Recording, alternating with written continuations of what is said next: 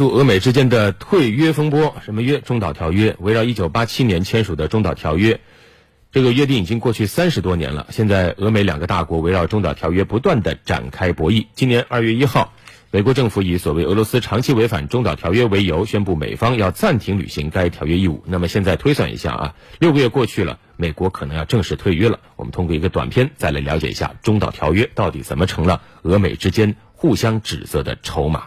近年来，美俄两国多次相互指责对方违反条约。二零一四年七月，在乌克兰危机持续的背景下，时任美国总统奥巴马指责俄罗斯违反中导条约，而这也是冷战结束后美国方面首次以总统名义进行指责。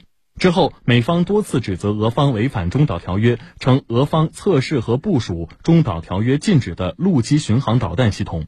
美国国会还在二零一七年十一月提出要拨款研制陆基中程导弹，进行所谓的回应。俄罗斯方面则坚决予以否认，指出美方指责毫无根据。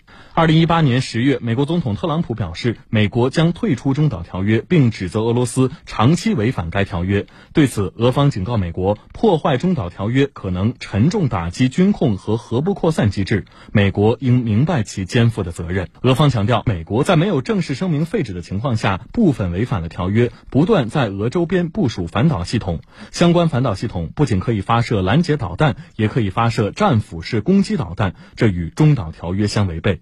有俄罗斯分析人士也指出，美国就是想找借口退出中导条约，以堂而皇之的在东欧部署导弹，以威胁俄罗斯。